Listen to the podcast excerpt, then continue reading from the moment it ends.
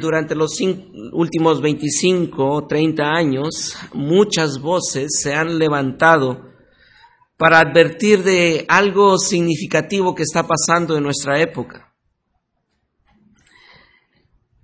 Y es que en la iglesia evangélica, autodenominada así, se han visto como muchas verdades más relevantes en la iglesia se han comenzado a comprometer.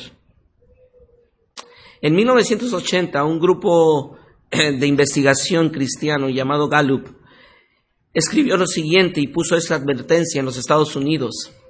Estamos experimentando un avivamiento de las emociones, pero no del conocimiento de Dios. La iglesia de hoy está siendo guiada más por las emociones que por las convicciones. Valoramos el entusiasmo más que el compromiso informado. Y es que esto se ve reflejado, termino la cita, y, esto se ve reflejado cuando tú ves el número de personas que asisten a la iglesia. En los Estados Unidos aproximadamente las personas que asisten a la iglesia continuamente son 80 millones de personas que se identifican como cristianos. Pero solamente el 7% de esos 80 millones tienen una perspectiva bíblica y una cosmovisión cristocéntrica de la vida.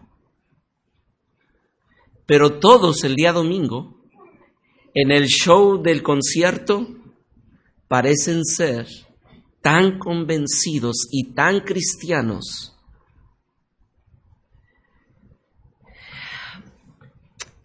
y esto es porque la iglesia en muchas ocasiones se ha dormido, como se dice popularmente, en sus laureles, confiando en que cierta denominación o cierta iglesia ha crecido en su número. Y la verdad, como líderes, nosotros tenemos que constantemente evaluar si no estamos siendo cautivados por eso, y lo digo por mi persona. Porque al ver cierto número de personas yo me siento satisfecho con el número, pero no es eso lo que está impactando y lo que está deseando el corazón de Dios, ni lo que está impactando a la sociedad. Muchas veces encontramos esta condición en nuestro corazón de ser cautivados y la iglesia se siente satisfecha por la cantidad de personas o por la infraestructura que tiene. Pero esto es lo mismo que pasó con el pueblo de Israel cuando se sintió satisfecho por la grandeza de su reino con David, por tener un templo tan majestuoso como el que construyó Salomón. Y es que comenzó esto precisamente, la cúspide de la, de la grandeza fue el detonante para su quebranto. Pero esto no solamente lo vemos con Israel, esto lo vemos también a lo largo de la historia. Ayer en la mañana escuchábamos un poco de la historia de la consejería y llegábamos y escuchábamos nombres de cómo Dios ha venido levantando a su iglesia, pero veíamos cómo después del siglo III pasan aproximadamente mil años, un poco más de mil años antes de que venga un despertar en la iglesia. Y en el siglo V y, eh, perdón, XV y XVI Dios levanta a hombres y uno de ellos es Martín Lutero, que clava sus tesis en la, puerta de su iglesia para contrarrestar, para debatir, para poner en alto la palabra de Dios pero era tan cautivante toda aquella grandeza del imperio romano unido a la iglesia católica diciendo, ¿qué nos hace falta cuando mira cuánto imperio tenemos y cuánto afectamos con nuestra religión a este imperio? Pero allí, en ese movimiento de la reforma, se puso en alto lo que se debe de poner en alto. Y no es el número de los miembros de, una iglesia. No es la infraestructura de una iglesia o de una denominación. Allí se puso en alto que solamente Cristo salva. que solamente es por la fe, que solamente es por la gracia, que solamente es a través de la escritura y todo esto es solamente para la gloria de Dios. Pero si nosotros tuviéramos que pensar en algunas semejanzas de lo que nosotros encontramos en aquel siglo XVI, 15-16, con lo que hoy vivimos en el siglo XXI, la verdad es que van a haber por lo menos tres coincidencias o tres similitudes. ¿Y cuáles son esas similitudes? Quisiera mencionar en esta primer parte del sermón que en muchas ocasiones y la estructura eclesiástica de Roma había proliferado el concepto de las indulgencias.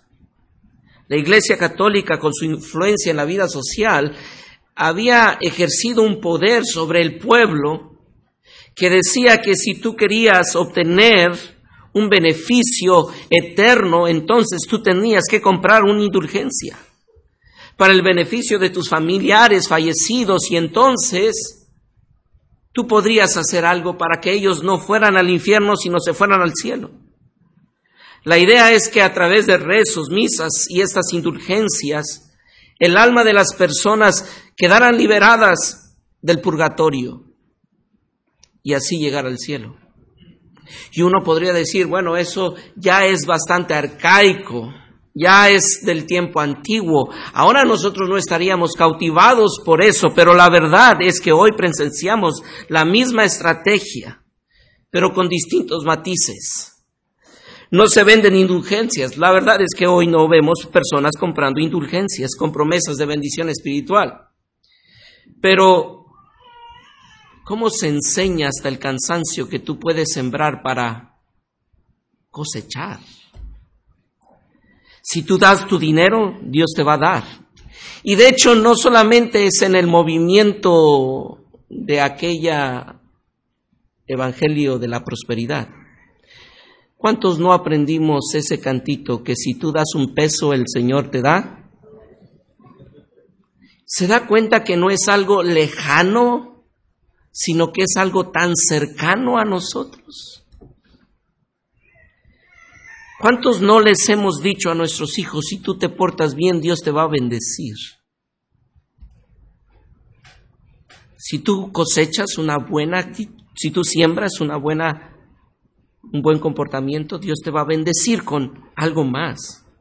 Se les promete a los creyentes que Dios les devolverá cien veces más de lo que han sembrado. Se, invita, a pactar con Dios. Y lamentablemente y con tristeza lo vemos como iglesias con denominación evangélica hacen maratones para la siembra. Y la verdad es que entonces nos damos cuenta que no estamos tan distantes del escenario de hace seis siglos. Quizá es muy similar. Pero hay una segunda similitud. En aquel tiempo, cuando Martín Lutero se levanta y clava sus tesis, había un contexto de la autoridad papal. La infalibilidad del Papa era lo que se reconocía y era un dogma, era una enseñanza clara en la religión católica. Roma le otorgó al Papa un atributo exclusivo. Casi el Papa era como Dios, era reconocido como Dios. Por eso, cuando alguien se oponía al Papa, o a lo dictaminado por el Papa era ir casi como ir en contra, y no casi, era ir en contra de Dios y tenía que ser excomulgado y sacado, desterrado y muchas veces quemado en la hoguera para purificar al pueblo. Pero, ¿sabe? Hoy en día muchos púlpitos son vistos como el lugar papal donde el pastor tiene o el líder tiene cierta autoridad y cierto don especial divinamente establecido y casi él tiene comunión con Dios solamente y todo el pueblo tiene que depender de lo que el líder dice.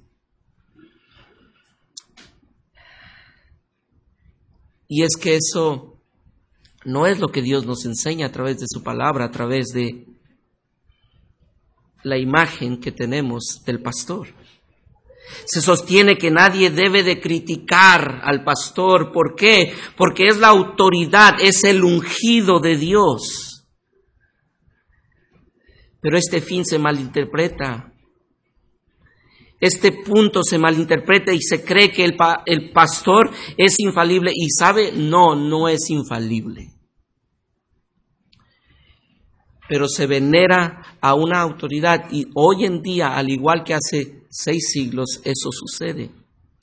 Pero hay una tercera similitud que es la que quisiera tomar para continuar con el sermón.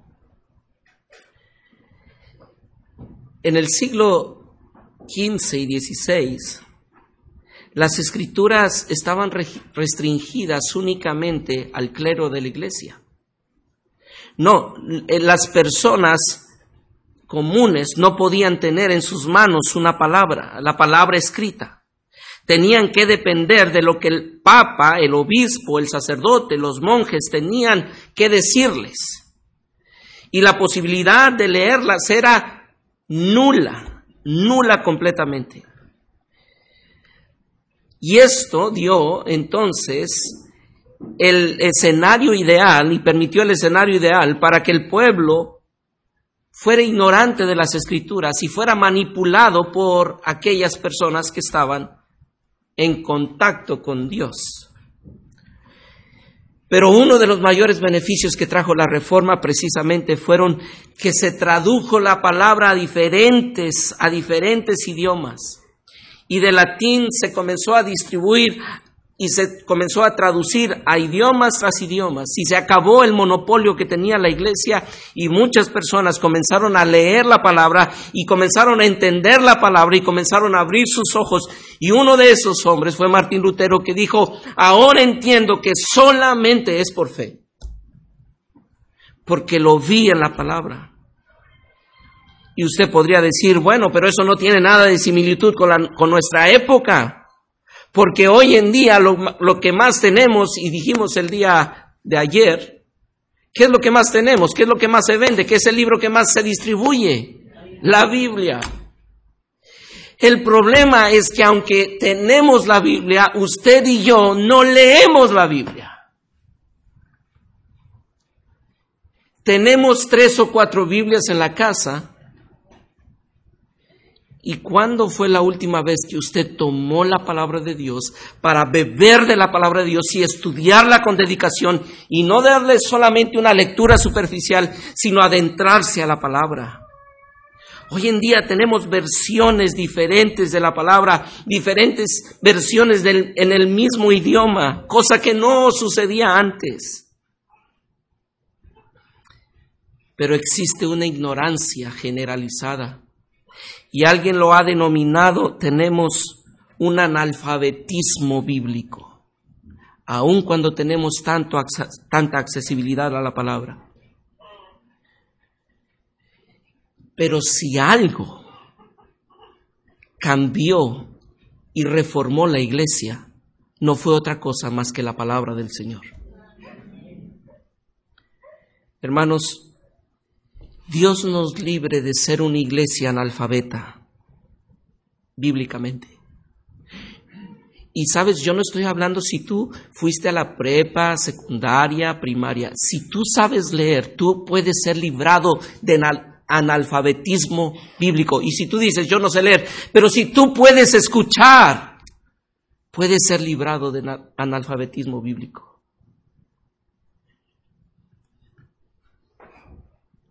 Todo lo que los pastores enseñan debería fluir de la palabra y yo estoy seguro que en esta iglesia se predica la palabra. Y eso debería liberarnos de la esclavitud y darnos continuamente la evidencia de una transformación y una reforma en nuestras vidas. Y es por eso que hoy, después de cinco siglos o seis siglos, nosotros tenemos que ir a la palabra y nuevamente decir lo mismo que dijeron ellos. Solamente Cristo, solamente la fe, solamente la gracia, solamente la escritura, porque todo es para su gloria. Y quisiera que recorriéramos, y perdón por la voz, perdón, lamento mucho esto. Quisiéramos que, quisiera que recorriéramos a lo largo de tres momentos en la historia donde la palabra fue la que transformó la vida del mundo. Vamos por favor a Nehemías. Nehemías.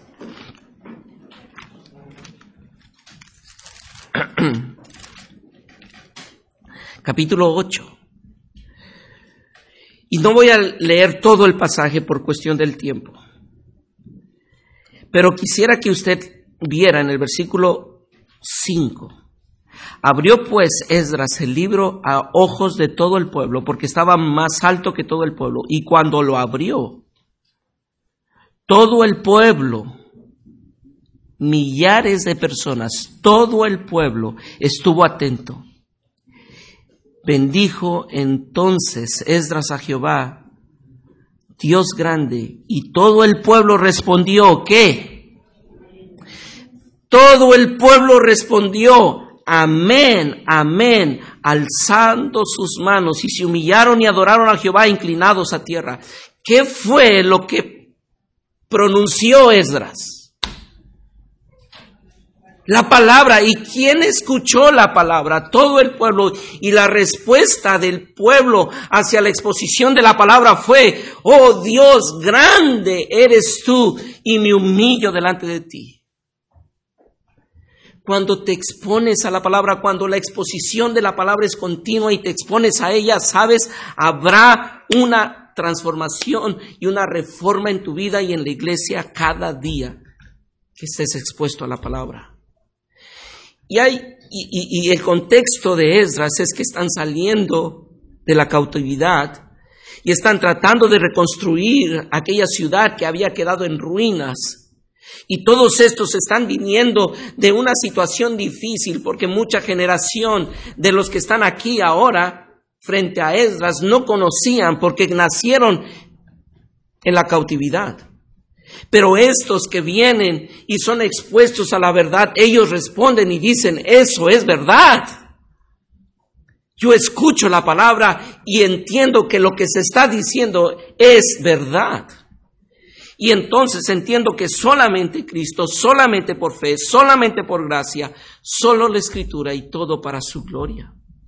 Pero después encontramos en el libro de Hechos, quisiera llevarles ahora tres pasajes de Hechos Hechos capítulo 6. Porque ustedes recordarán que Hechos es una carta escrita por Lucas donde narra los eventos y eh, voy a hacer un paréntesis aquí o una pausa. No sé si los puse de pie antes de la predicación en la lectura, no. Quieren ponerse de pie un segundo, porque veo ciertas caras y ciertos movimientos ya cansados. Entonces leamos Hechos 6, puestos de pie. Los que quieran ponerse de pie, no es obligatorio, pero Hechos 6, leamos el verso 7. Y crecía la palabra del Señor y el número de los discípulos se multiplicaba grandemente en Jerusalén. También muchos de los sacerdotes obedecían a la fe. Quisiera que prestaran atención en la primera parte de este verso. ¿Y crecía qué? La palabra del Señor. La palabra del Señor. Gracias, hermano. La palabra del Señor. Ahora vayamos al capítulo 12, versículo 24.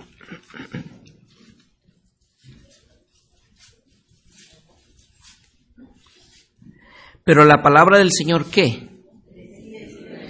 Y se multiplicaba.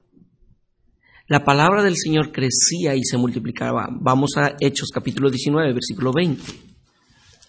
Hechos 19, 20.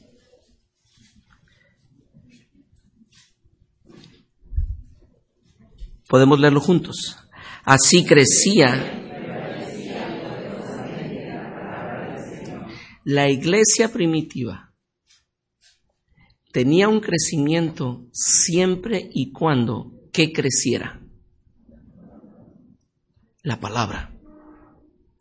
La iglesia, el crecimiento de la iglesia, la solidez de la iglesia depende del crecimiento de la palabra.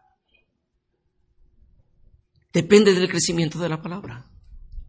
Hermanos, no importa cuánta actividad tú tengas, no importa qué tanto tú sirves, no importa cuántos ministerios tú puedas tener, si la palabra de Cristo no está morando abundantemente en tu vida, tu ministerio y tu crecimiento es tan débil, tan efímero que algún día se verá quebrantado.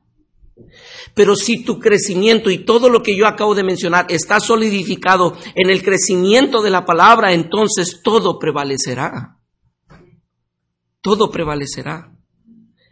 Y por lo tanto es necesario, y pueden sentarse los que gusten ir sentándose, por, por, lo tanto tenemos que ir a lo que la palabra del Señor nos dice, porque vean ahora, segunda de Timoteo capítulo 3. Y ustedes saben que primera de, segunda de Timoteo, perdón, dije primera, segunda de Timoteo capítulo 3. Ustedes saben que segunda de Timoteo es la última carta que el apóstol Pablo está escribiendo. Y esta carta, esta carta es una de las cartas que usted y yo deberíamos eh, leer y volver a, a leer. Porque es allí donde descubrimos el sentir del apóstol en sus últimos momentos de vida. Él sabe que su partida está cercana. De hecho, el capítulo 4, versículos 6 al 8, nos va a decir cómo es que él sabe que ya está pronto a morir. Y por eso le escribe a su amado hijo Timoteo. Y él sabe el contexto que está enfrentando la iglesia de Éfeso y por lo cual él había enviado allí a Timoteo. Y en los capítulo 3, versículos del 1 al 11, encontramos que Pablo le dice, Timoteo, allí se están levantando falsos maestros que apartarán a los que están corriendo tras la sana doctrina y cautivarán. Pero tú tienes que recordar algo, Timoteo tú en medio de esa deformación cultural religiosa, en medio de la cautividad por los placeres, porque mire, versículo 13 del capítulo 3, mas los malos hombres y los engañadores irán que engañando y siendo engañados. Allí, en medio de esa crisis, no, no le dice, mira, construye un nuevo templo, no le dice, mira, establece otro ministerio. No le dice, haz una escuela, y, digo esto porque no estoy en contra, sino que nosotros mismos tenemos una escuela, pero no es eso lo que le dice. ¿Qué le dice? Versículo 13, 14. Pero persiste tú en lo que has aprendido y te persuadiste. ¿Y qué has, aprendido? Versículo 16. Toda la escritura es inspirada por Dios y útil para enseñar, para redarguir, para corregir, para instruir en justicia, a fin de que el hombre de Dios sea perfecto, enteramente preparado para toda buena obra. Predica la palabra, mire cómo lo dice en el capítulo 4, te encarezco delante de Dios y del Señor Jesucristo que juzgará a los vivos y a los muertos en su manifestación y en su reino, que prediques la palabra. Porque si algo va a transformar la vida de esas personas que están oyendo la falsa doctrina es la palabra. Predica la palabra. Y pudiéramos decir, bueno, hermano, pues eso es lo que se hace. Y yo quiero animarles, yo sé que aquí hay personas que están por primera vez aquí, y hay hermanos que están invitados de otras iglesias. Pero si tú vas a poder ver que una predicación está centrada en la palabra, tiene que tener por lo menos dos elementos. Y Pablo escribe una carta, no solamente a Timoteo, sino en su vida escribe otra carta a una iglesia que de igual forma estaba siendo cautivada por diferentes doctrinas. y es la iglesia de Corinto. Y quisiera que tú fueras a Primera de Corintios, Primera de Corintios capítulo 1.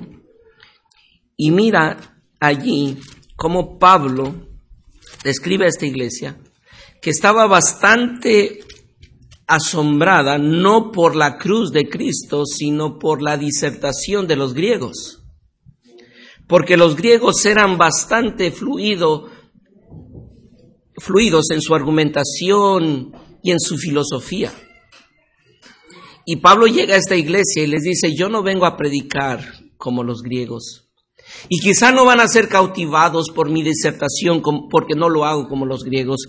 Pero yo me he propuesto algo, que es predicar la palabra.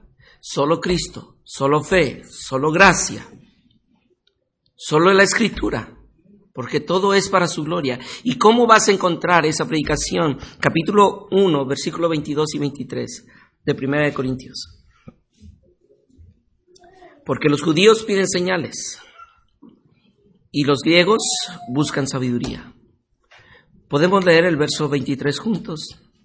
Pero nosotros predicamos a Cristo crucificado. Para los judíos ciertamente tropezadero y para los gentiles locura. ¿A quién se predica cuando se predica la palabra? No, no, no, no es a una persona que vive en este tiempo o que vivió en tiempos antiguos. Hay uno solamente que es importante que hay que predicar, ese es Cristo. Y cuando tú quieres ver que tu iglesia está siendo transformada y reformada continuamente, tienes que escuchar la predicación que solamente Cristo. No vengo a, seducirles con una argumentación lógica, no, vengo a presentarles la cruz de Cristo como el mayor tesoro. No te puedo decir que hay placer fuera de Cristo, porque solamente Cristo satisface. Si hay algo que sabemos bien, es que la iglesia primitiva creció bajo la predicación de la cruz de Cristo. Que la cruz de Cristo es el único medio para perdón de pecados. Pero la cruz de Cristo es el único medio para la santificación después del perdón de nuestros pecados. También la cruz de Cristo es un recordatorio continuo de que nosotros tenemos que cargar nuestra propia cruz. Que no vivimos para nosotros, sino que tenemos que vivir para la gloria de Él. Y porque Él nos dijo que debemos de llevar su cruz, entonces yo estoy dispuesto a llevar la cruz. Porque es Cristo. Y yo quiero ser un ejemplo de imitación a Cristo. Y Pablo lo dice así en Filipenses capítulo 3, cuando él tenía muchas cosas de qué gloriarse.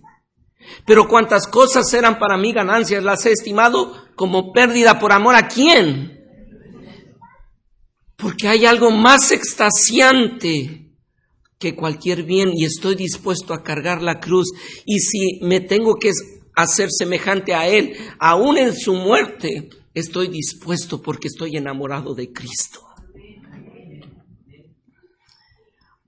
Así que, si usted quiere ver una iglesia que se está reformando en medio de una crisis que estamos viviendo, que no es algo distante, sino en lo que ya estamos en medio, usted tiene que recordar que la predicación tiene que ser de la cruz de Cristo. Pero hay una segunda forma en que la iglesia tiene que ser transformada, en retomar la centralidad de la palabra. Y esto lo quiero decir con cuidado porque sé que nuestra denominación tiene ciertos clichés como este. Nosotros creemos que la palabra es el único, la única regla de fe y práctica. Pero si eso es verdad, en medio de las crisis, ¿qué es lo primero que nosotros mencionamos. Cuando nosotros tenemos que enfrentar una situación difícil, con nuestros hermanos, cuando tenemos que enfrentar una situación difícil como iglesia, ¿no le parece que muchas veces pensamos más en la constitución de la iglesia que en la palabra? Cuando nosotros decimos, pero nosotros tenemos como regla de fe y práctica, ¿cuál? ¿La constitución o la palabra? Pero ¿verdad que eso no es lo que se vive?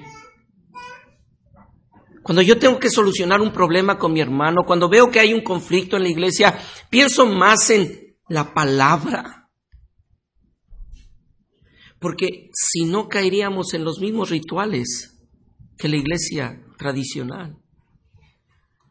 Hermanos, la iglesia no puede olvidar que el Evangelio es el poder de Dios para la salvación, tal como lo expresa la palabra de Cristo en Romanos capítulo 1, versículo 16 porque no me avergüenzo del Evangelio, porque es poder de Dios. Y eso está en la palabra. En la palabra.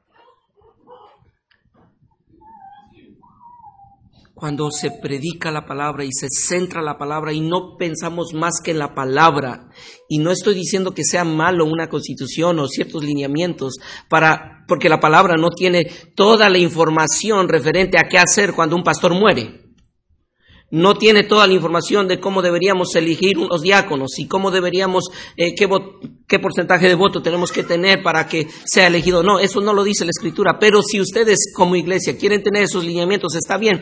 Pero por encima de esos lineamientos está la palabra de Dios. Porque la iglesia creció cuando creció la solidez con la palabra. Y quisiera terminar llevándoles a un pasaje de Hechos capítulo 4. Hechos capítulo 4.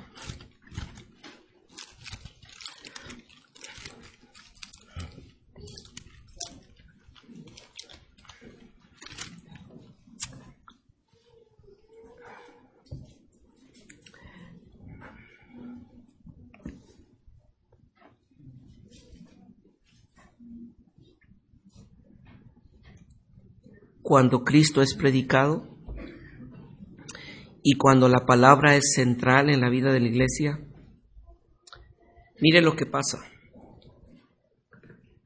Capítulo 4, versículo 31 al 37. Sé que muchos mencionan que hechos no, no podemos tomarlo como dogma y, y me parece que en cierto sentido es verdad, pero creo que hay principios claros que son establecidos en, esta carta y deberíamos de considerarlos. Y aquí está un principio, versículo 31 al 37. Cuando hubieron orado, el lugar que estaban congregados tembló y todos fueron llenos del Espíritu Santo. ¿Y cuál fue la manifestación de que estaban llenos del Espíritu Santo? ¿Qué hablaban?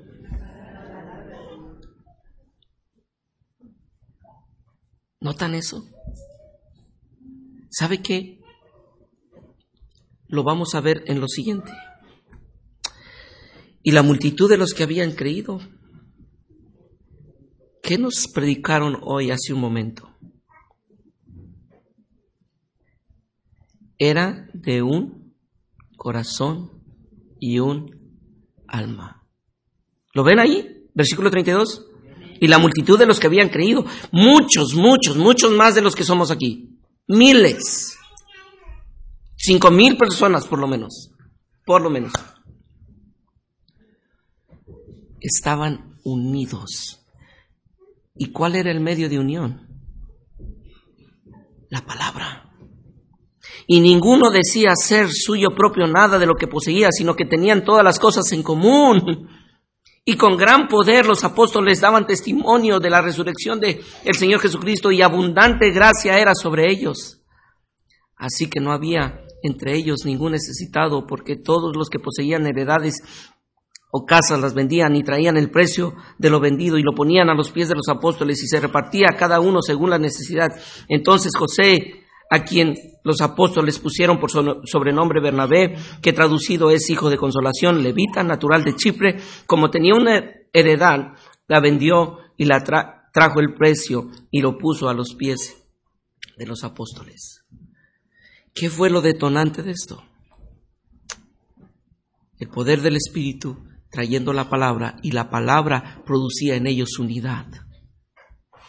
Una unidad que era extraordinaria, a tal grado que los ricos decían doy para aquellos que tienen necesidad, y los pobres se levantaban y daban de lo poco mucho que tenían. Y habían líderes allí centrados en la palabra. Hermano, hermana, debemos volver a la palabra. Lo que ha marcado la diferencia en cada época no es lo impresionante de lo externo. Lo que ha marcado la pauta y la diferencia entre una época y otra es la predicación de la palabra. Y si quisiéramos tener y continuar teniendo una iglesia que constantemente se renueva y se transforma, debemos ser personas de la palabra. Y concluyo con esto. Sé que hay muchas personas que pudiéramos decir, yo soy una persona de la palabra. Y por eso tengo tal o cual convicción. Pero yo te animaría, yo te animaría a que pongas esa convicción que tú tienes verdaderamente sobre la palabra y le digas, pastor, quiero aprender si esta convicción que yo tengo es bíblica o no es bíblica. Y si no es bíblica, Estoy dispuesto a dejar esta convicción porque quiero ser un hombre y una mujer de la palabra, no de la tradición bautista, no de la convención bautista, no del movimiento del, que yo venga. Quiero ser fiel a la palabra. Así que yo te animo y que eso te ayude a ser transformado continuamente. Romanos 12.1 dice, así que hermanos, por las misericordias de Dios, os ruego que presentéis vuestros cuerpos, no, os conforméis a este siglo, sino transformaos por medio de la renovación de vuestro entendimiento, para que comprobéis cuál sea la buena voluntad de Dios agradable y perfecta. Hermanos, que la palabra de Cristo transforme nuestra forma de pensar. Y eso será la evidencia de una reforma continua en esta iglesia y en una transformación continua en su vida personal.